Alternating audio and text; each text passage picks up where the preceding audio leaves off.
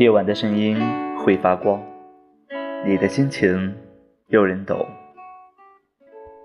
亲爱的小耳朵，你好，这里是素阳的城市心情，我是素阳，在兰州向你问好。今天晚上和大家分享的文章题目是《朋友圈里的点赞之交》。这篇文章是我的原创作品，也希望大家能够关注我的公众号，我在那里等你到来。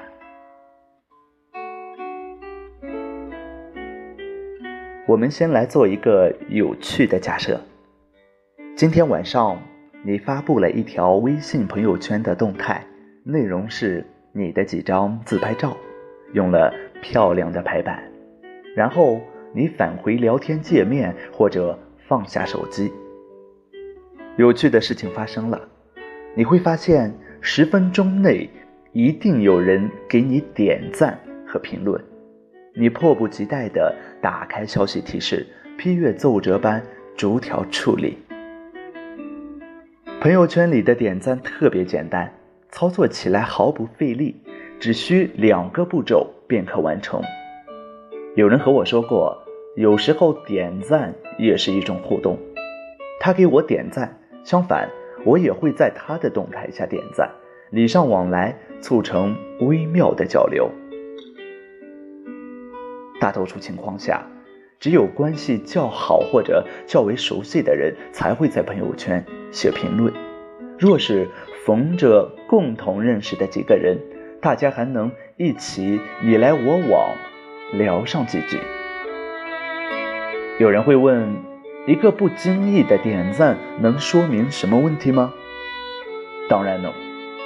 点赞的前提是对方没有删除你微信好友，且知道这条动态的发布出自你手。很多人在点赞之前会快速的思考某条动态的点赞必要性。通俗的说。就是会思考这条朋友圈是否有趣，或者有无点赞的必要。比如，小杨结婚了，小李的孩子满月，老赵家的儿子考上了大学，等等。这样的动态一发布，肯定能获得满屏的点赞。毫无疑问，点赞具有了某种程度的肯定效果。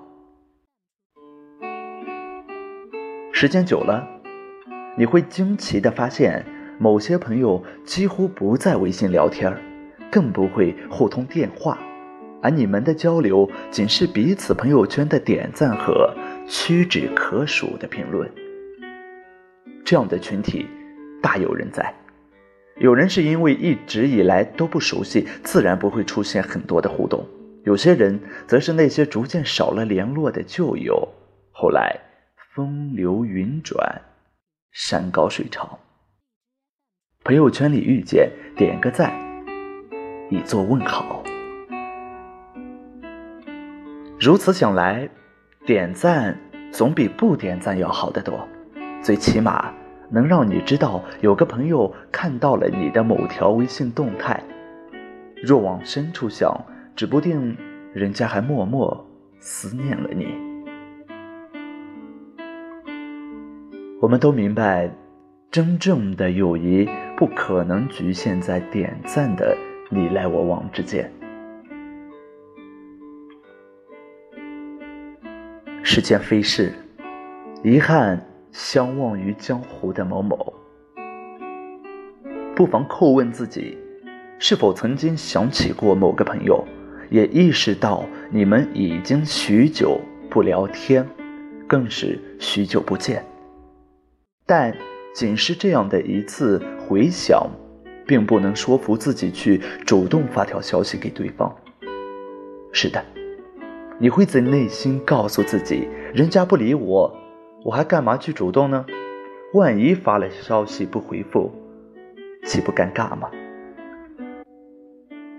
这样的思想蔓延开来，必定促使你不会主动去联系那些逐渐疏离的老朋友。甚至朋友圈的点赞也要稍作思考后再按下那个桃心。我们都是一片花田里嗅着香味的人，有人注定擦肩而过，慢慢走失；有人却十分奇妙地徘徊围绕。这都是生命的常态，无需大惊小怪。其实交朋友和谈恋爱差不多，不能追求绝对意义上的平等。你不理我。我不理你，结果只能是天各一方。我要说的是，如果你觉得某位朋友比较重要，就多多打扰对方吧，让朋友圈的点赞之交变得丰富起来，让友谊的光芒穿过屏幕，照进心田。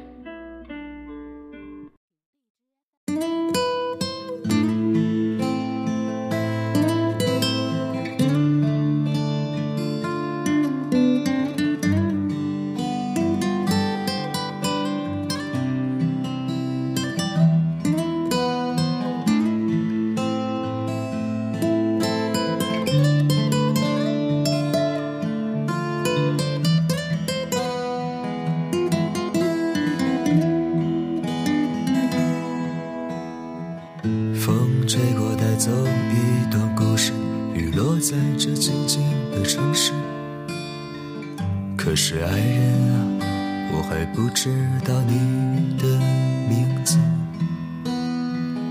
你就像那诗中写的那个翩翩飞舞的天使，瑟琳娜，瑟琳。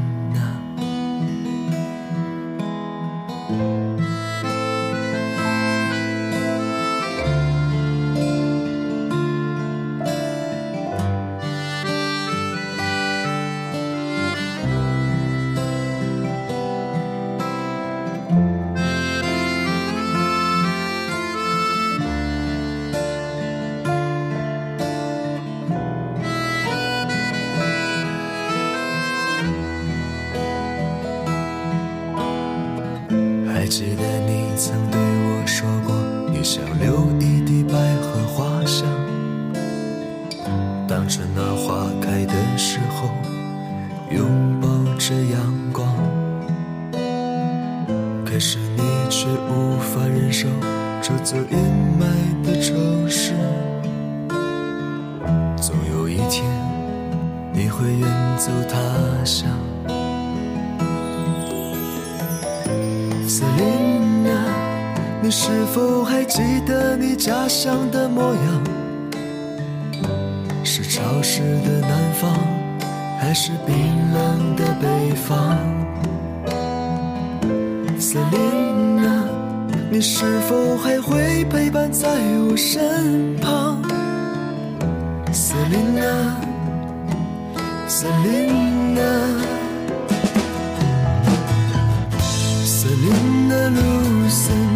眼眸。森林的路，森路的梦。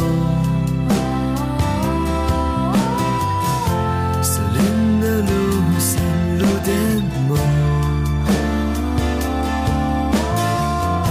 森林的路，森路。